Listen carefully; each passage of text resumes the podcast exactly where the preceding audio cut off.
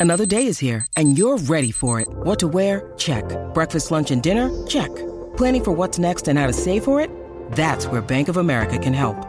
For your financial to dos, Bank of America has experts ready to help get you closer to your goals. Get started at one of our local financial centers or 24-7 in our mobile banking app. Find a location near you at bankofamerica.com slash talk to us. What would you like the power to do? Mobile banking requires downloading the app and is only available for select devices. Message and data rates may apply. Bank of America and a member FDIC. When you need mealtime inspiration, it's worth shopping Kroger, where you'll find over 30,000 mouthwatering choices that excite your inner foodie. And no matter what tasty choice you make, you'll enjoy our everyday low prices, plus extra ways to save, like digital coupons worth over $600 each week. You can also save up to $1 off per gallon at the pump with fuel points. More savings and more inspiring flavors make shopping Kroger worth it every time. Kroger, fresh for everyone. Fuel restrictions apply.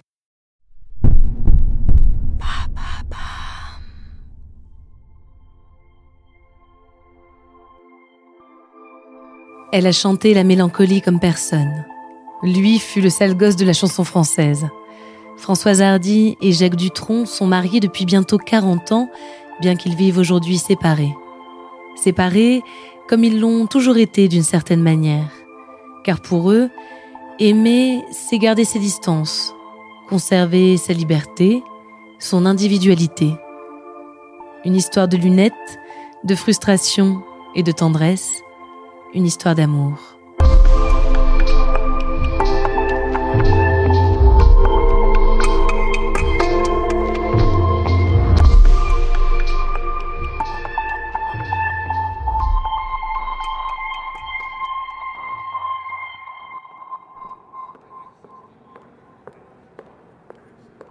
« 1965, Paris.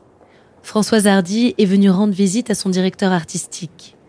Dans le bureau, un jeune homme est déjà présent, un certain Jacques Dutronc. Il porte des lunettes aussi épaisses qu'un fond de bouteille et son visage est recouvert de boutons. Françoise le jauge du coin de l'œil, puis l'ignore. À 23 ans, elle est déjà une véritable star, icône des yéyés. Son titre Tous les garçons et les filles l'a rendue populaire au-delà des frontières françaises. Françoise est l'enfant sage des yéyés. Timide, douce et incroyablement belle. Elle chante la mélancolie avec une profondeur étonnante pour son jeune âge. Tout le monde lui court après. Les réalisateurs la veulent dans leurs films. Les couturiers lui dessinent des robes. On l'acclame sur scène dans toute l'Europe. À l'époque, elle vient tout juste de se séparer du photographe Jean-Marie Perrier après deux ans d'amour. Jean-Marie est tombé amoureux d'elle quand il s'est rendu compte, en la prenant en photo, qu'elle n'avait aucune conscience de sa beauté. Françoise et Jacques se croisent de nouveau quelques mois après cette première rencontre. Cette fois, Françoise révise son avis sur le jeune homme. Il a des yeux azur qui vous transpercent et de beaux cheveux blonds. Il vient de sortir Et moi et moi et moi, le premier d'une longue série de tubes composés par Jacques Lanzmann. Elle est sous le charme et lui propose de devenir son guitariste. Il n'accepte pas tout de suite. Jacques est mystérieux. Pour mieux le connaître, Françoise doit se faire violence et vaincre sa timidité. Elle l'invite en Corse. C'est là-bas, un soir d'ivresse, qu'ils se découvrent et qu'ils terminent la nuit dans le même lit. Ils sont amoureux.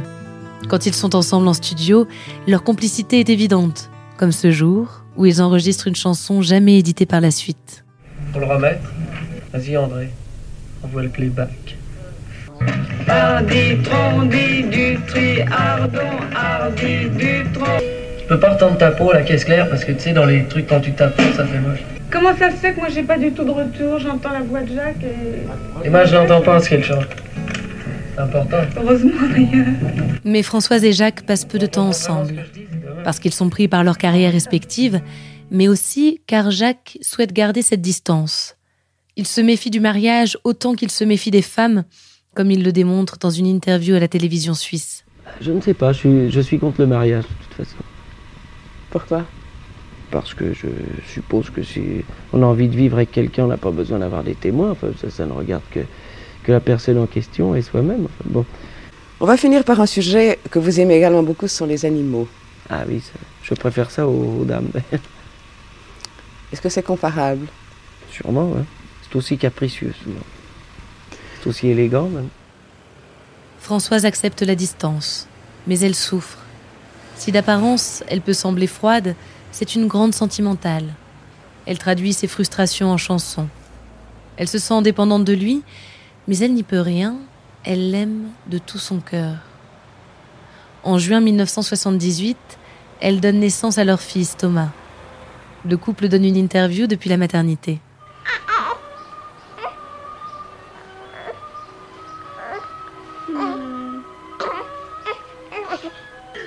Ça change quand même beaucoup de choses.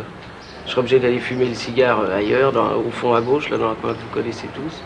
Il y a quelques années, Jacques Dutronc, vous avez sorti, euh, vous avez inventé un piège à filles. Et Euh, est-ce que vous allez transmettre ce secret à votre fils Autrement dit, est-ce que vous allez Oui, bien sûr.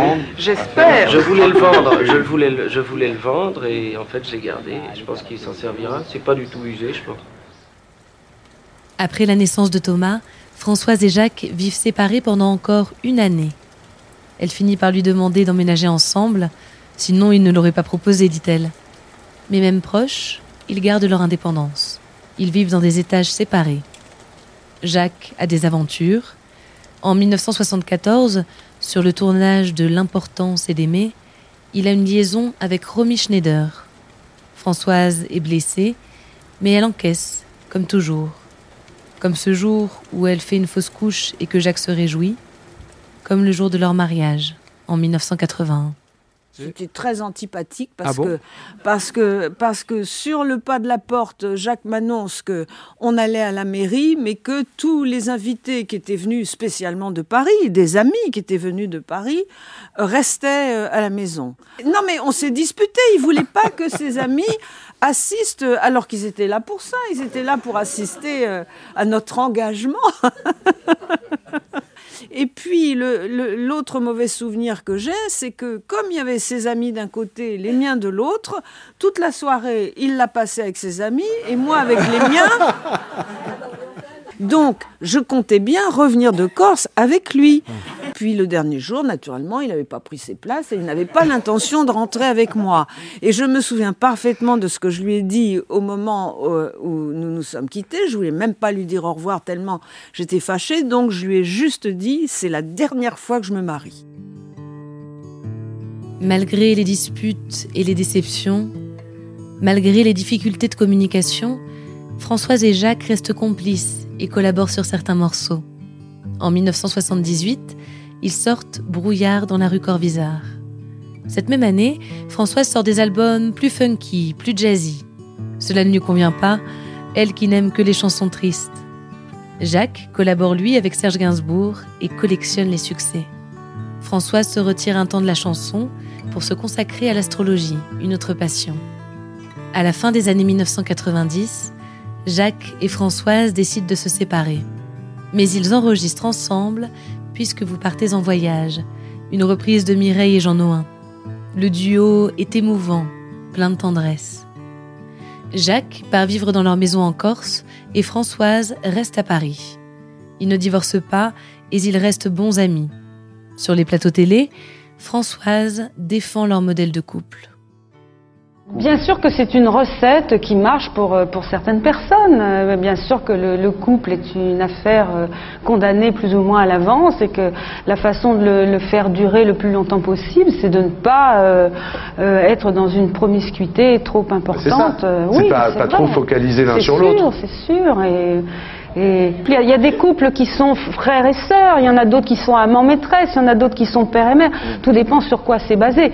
Si on est, si, si c'est basé sur euh, sur le désir, c'est sûr que euh, faut éviter la promiscuité. Voilà. Aujourd'hui, Françoise Hardy et Jacques Dutronc sont toujours mariés. Ils forment un des couples les plus mythiques de la chanson française.